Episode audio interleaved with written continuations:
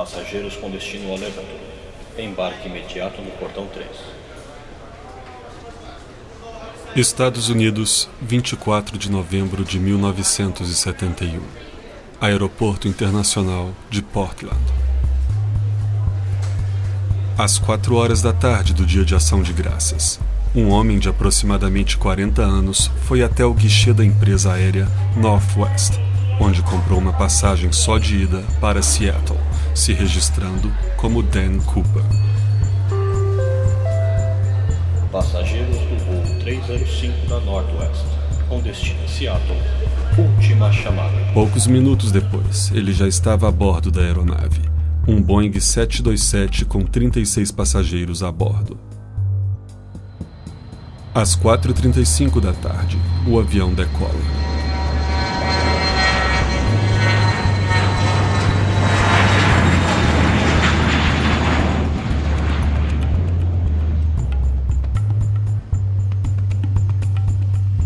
Uma das comissárias passou servindo bebidas, e Dan Cooper, que vestia um terno escuro e gravata, o que era algo comum na época, colocou óculos escuros, pediu uísque e acendeu um cigarro, passando em seguida um bilhete para a comissária. Ela colocou o bilhete no bolso e continuou seu trabalho. Ela fez isso pois estava acostumada a receber bilhetes de passageiros homens. Normalmente era o número do quarto do hotel em que iam ficar ou outra cantada qualquer. E por isso não deu muita atenção àquele papel. Porém, ao passar novamente pela poltrona do homem, ele a chamou e disse: É melhor você ler esse bilhete. Tenho uma bomba comigo. A comissária, assustada, leu o bilhete, que dizia: eu tenho uma bomba em minha mala de mão e vou usá-la se necessário. Eu quero que você se sente ao meu lado. Vocês estão sendo sequestrados. A comissária levou o bilhete ao comandante, que informou o controle aéreo sobre o sequestro e pediu que a comissária fizesse o que o sequestrador pediu. Ela então voltou para Dan Cooper e sentou-se ao seu lado.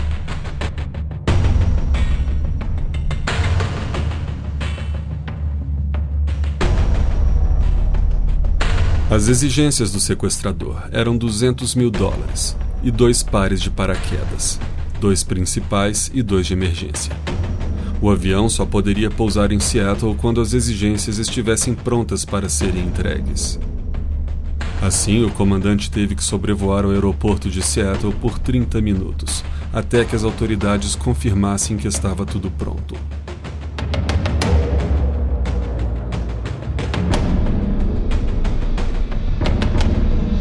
Às 5h39 da tarde, o avião pousa.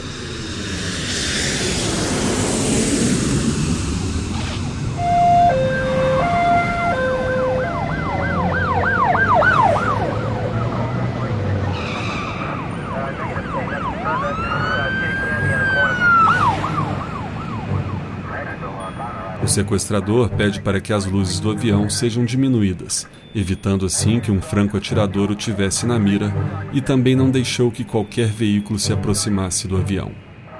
Com exceção de uma única pessoa que deveria entregar o dinheiro e os paraquedas.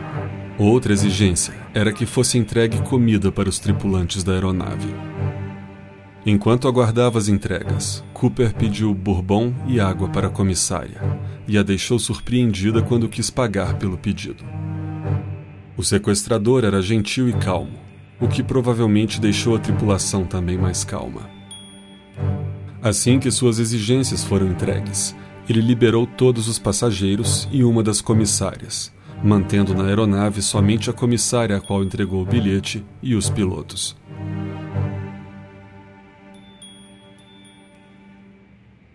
Dan Cooper, com a comissária ao lado, lia o manual de operações da escada da porta. Ele pediu muitas informações para ela, que disse achar que era impossível baixar as escadas em voo, mas Cooper disse que ela estava errada. O sequestrador usou o interfone da comissária para dar novas ordens para os pilotos.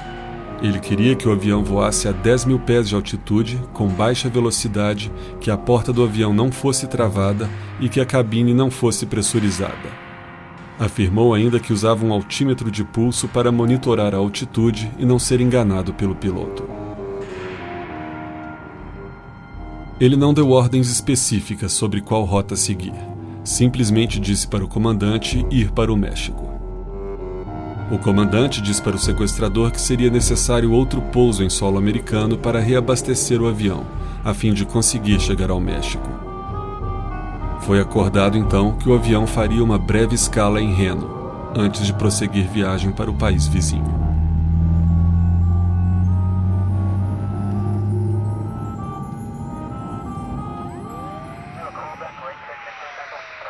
Sete quarenta da noite.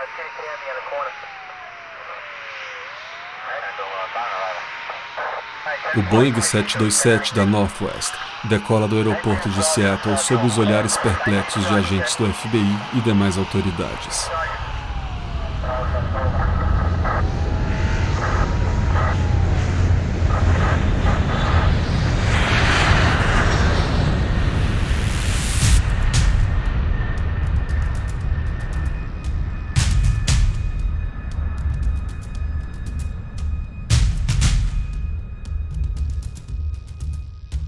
Caminho do México, minutos depois da decolagem, o sequestrador manda todos os tripulantes permanecerem no cockpit com o comandante, deixando-o sozinho na cabine de passageiros.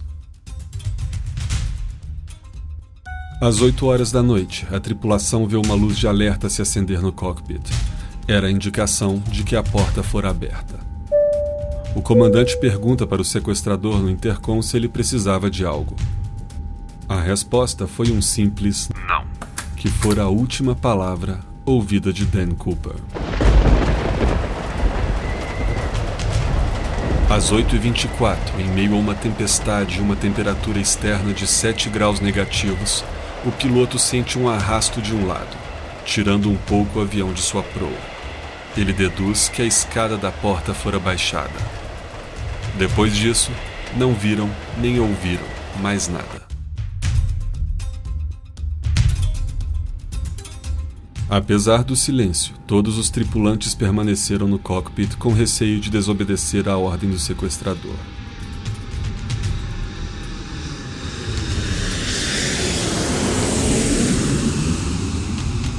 O avião pousa em Reno às 10h15 da noite.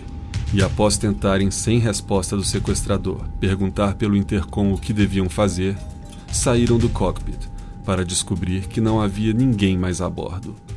Dan Cooper tinha desaparecido e, ao que tudo indica, para sempre.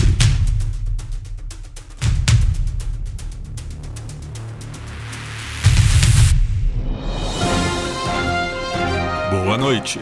A seguir a cobertura oficial do sequestro. Se você não entende inglês, pode ver a tradução na transcrição desse podcast ou, se seu player de áudio permitir, através da opção letra ou texto desse arquivo MP3. When he got on a plane in Portland, Oregon last night, he was just another passenger who gave his name as D.A. Cooper. But today, after hijacking a Northwest Airlines jet, ransoming the passengers in Seattle, then making a getaway by parachute somewhere between there and Reno, Nevada, the description on one wire service, master criminal. Bill Curtis reports. 36 passengers got off the jetliner in Seattle last night. Left aboard four crew members and the hijacker, dressed in a business suit, demanding $200,000 and carrying a plain briefcase which he told the crew held explosives. With the full ransom collected from Seattle banks and four parachutes aboard, the plane headed for Reno.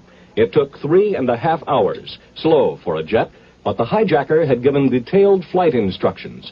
The rear stairwell was open all the way. It arrived at Reno in shreds. The crew, here being debriefed by the FBI, was told to fly low over Oregon's flatlands with the flaps down. The speed dropped to 200 miles per hour. Somewhere, the hijacker parachuted away with the money. The crew had little to say. Oh, uh, we gave the information to the authorities, and uh, we just don't want to discuss it any further. Have you been told by the FBI not to discuss? No, they handle their investigation, and uh, my company would rather have it released through them. Tina, were you with the with the rest of the crew during during the the flight after you left the ground the last time? Yes, I went up to the cockpit. None of you were within sight of the hijacker, right? Right. We already talked about it, and the captain, you know, filled Oh, in. uh, how did you surmise that he was not on the plane when he landed in Reno? Well, a search was made of the plane immediately uh, after landing. As we understood it, he could have gotten off as the plane taxied before it came up here. D- d- How did the crew No know way. he wasn't on when it touched No ground? way. The crew couldn't know that, but we had the airport covered. Are The authorities now searching for the Snow covers the mountains in northern California and Nevada, a hostile terrain for any parachute drop, especially at night. Police believe he left the 727 in the flatlands of Oregon or Washington, but they are still looking in four states, even around the airport. Authorities began their search here, thinking the hijacker may have jumped off at the end of the runway as the plane touched down. But the problem is more complex. A daring parachute escape from a flying 727 somewhere between Reno and Seattle, Washington. Bill Curtis, CBS News. O FBI estava intrigado. O avião estava sob total vigilância quando pousou e ninguém havia saltado para fora ou tentado fugir. Tudo indicava que os paraquedas pedidos pelo sequestrador foram realmente usados.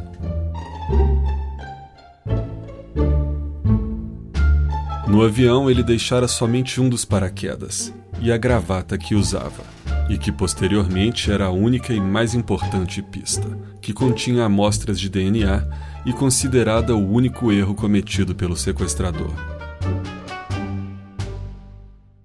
Seria mesmo um erro? Ele pediu até que o bilhete que ele havia entregado para a comissária lhe fosse devolvido para evitar deixar pistas, e então, deliberadamente, ele deixa a gravata para trás?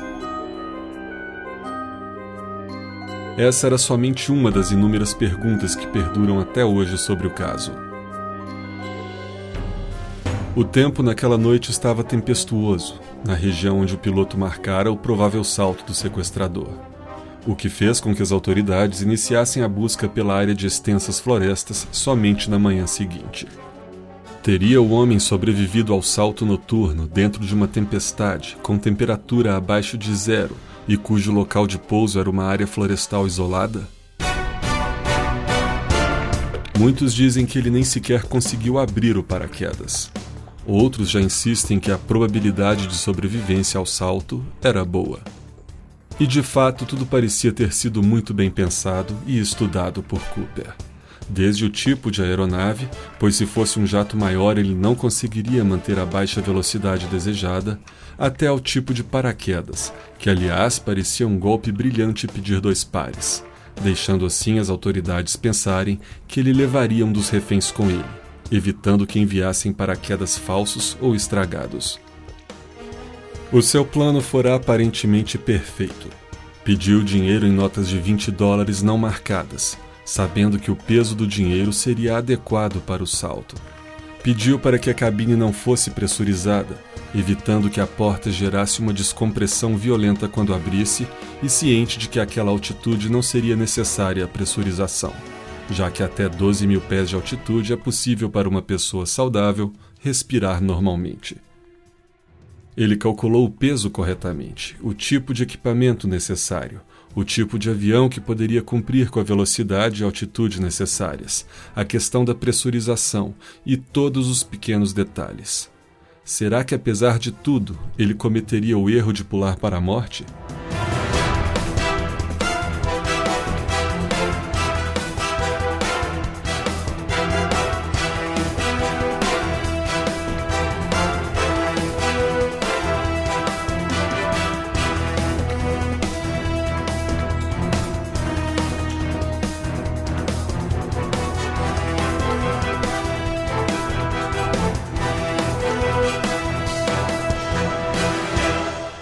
Uma coisa é fato.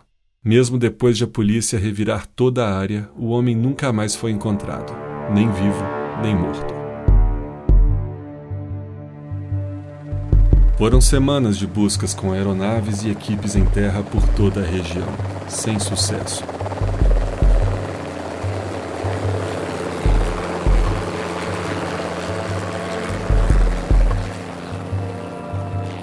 O FBI fez uma vasta pesquisa em seus bancos de dados em busca de Dan Cooper, mesmo sabendo ser improvável que aquele fosse seu nome verdadeiro. Através de depoimentos e descrições fornecidos pela tripulação, foram criados vários retratos falados do sequestrador. A polícia estava confiante na precisão dos retratos, pois, mesmo a tripulação ter auxiliado na criação dos mesmos de forma separada e sem um ouvir o depoimento do outro, os desenhos eram praticamente idênticos. Mas, mesmo com esses retratos espalhados por todos os estados americanos, transmitidos para todas as TVs do país em telejornais, não houve uma pista verdadeira sequer. Todas as ligações recebidas pela polícia ou eram trotes ou malucos afirmando serem eles Dan Cooper. Mais de 1.200 suspeitos foram investigados. Nenhum se encaixou com as evidências. A polícia passou quase uma década no escuro. Recompensas foram oferecidas sem adiantar muita coisa e ninguém sabia mais qual caminho seguir. Dan Cooper havia simplesmente desaparecido do mapa, como se nunca tivesse existido.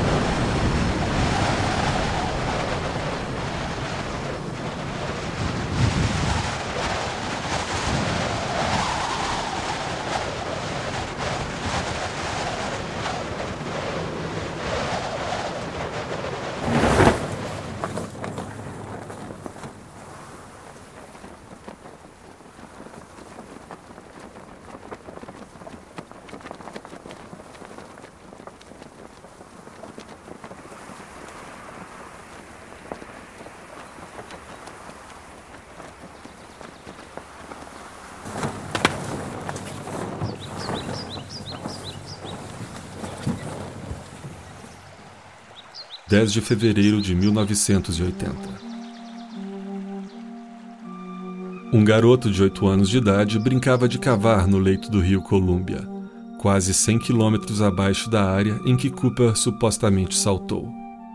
Ele encontrou alguns bolos de notas completamente deteriorados pelo tempo, somando 5.800 dólares, e que continham um número de série que o FBI secretamente registrou, enganando o sequestrador. Com isso, o FBI achava ter encontrado a evidência de que Cooper não sobreviveu ao salto, e sua bolsa de dinheiro permaneceu por anos no leito do rio até que se deteriorou e começou a soltar notas pela corrente. Mais buscas foram feitas, até mesmo com mergulhadores vasculhando o fundo do rio em toda a extensão de onde o dinheiro foi achado até o local provável do salto. Porém, nada mais foi encontrado.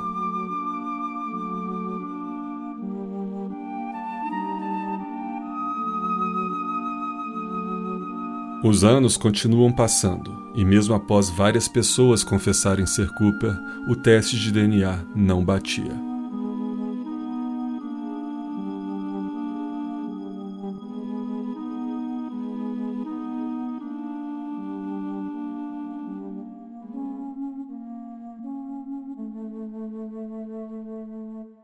Enquanto muitos debatem se o sequestrador sobreviveu ou não, eu fico pensando se, na verdade, ele nunca saltou do avião. Fez a tripulação se trancar no cockpit e armou um teatro para que pensassem que ele havia saltado naquele ponto, jogando seus pertences e uma bolsa menor com um pouco de dinheiro para despistar. Será que ele continuou no voo até Reno e que de alguma forma durante o pouso conseguiu sair da aeronave sem ser notado? Ou será que pulou em outro ponto quando o 727 perdia altitude para o pouso?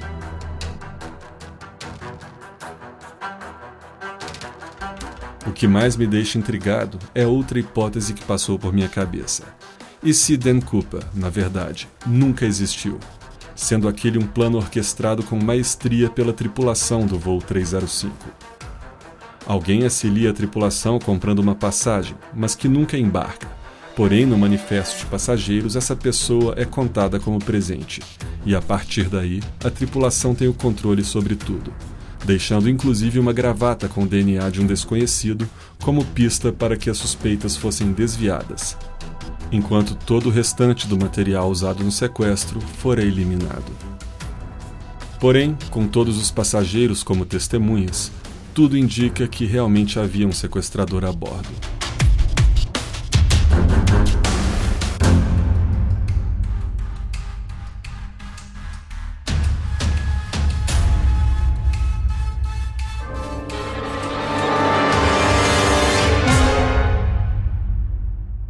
As pistas se tornaram escassas.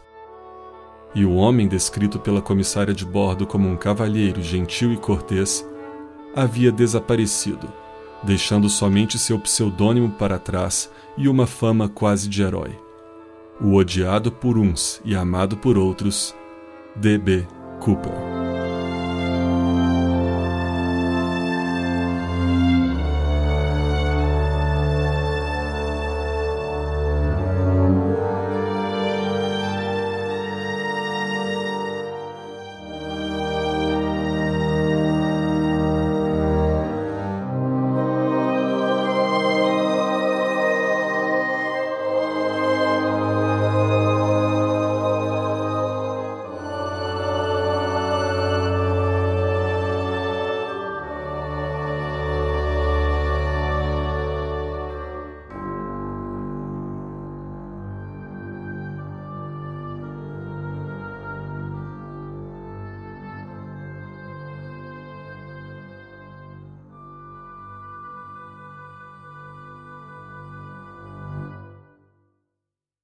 A maestria do plano, a completa falta de pistas e evidências, e principalmente o fato de ninguém ter sido ferido, faz com que Dan Cooper seja visto por muitos como herói. Existe até mesmo uma cidade próxima ao local do salto que comemora anualmente, na mesma data do sequestro, o dia de D.B. Cooper. Uma curiosidade, aliás, é porque nos referimos ao caso como D.B. Cooper, sendo que o sequestrador se apresentou como Dan Cooper. A resposta é que um jornal na época cometeu um erro e noticiou que o homem se apresentara como D.B. Cooper. A partir daí, o nome pegou e se tornou o nome do caso. Dan Cooper deixou muitos investigadores frustrados e alguns com muita raiva. E sobrevivendo ou não ao salto, uma coisa é certa: ele conseguiu seu lugar na história. O sequestro do voo 305 da Northwest é hoje o único caso de pirataria aérea sem solução nos Estados Unidos. Esse podcast foi criado graças aos patronos do Escriba Café, com agradecimento especial a Soraya Pfeiffer. Torne-se um patrono também e faça parte desse grande projeto que é o Escriba Café. O link se encontra no post desse episódio no site do Escriba Café. Acompanhe também todas as notícias, novidades do site e conteúdo aleatório no Tumblr do Escriba Café, através do endereço guilda.loventur.com. A partir de agora, as novidades do Escriba Café e do Condado de Loventur serão postadas somente lá. Siga também o nosso Twitter, que é escribacafé, nossa página no Facebook e também no SoundCloud. Todos os links para todas as redes sociais em que o Escriba Café está presente se encontram na página principal do site. Acesse www.escribacafé.com. Deixem também seus comentários e teorias sobre esse caso nos comentários do post desse episódio no site. A todos que me ouvem, o meu muito obrigado.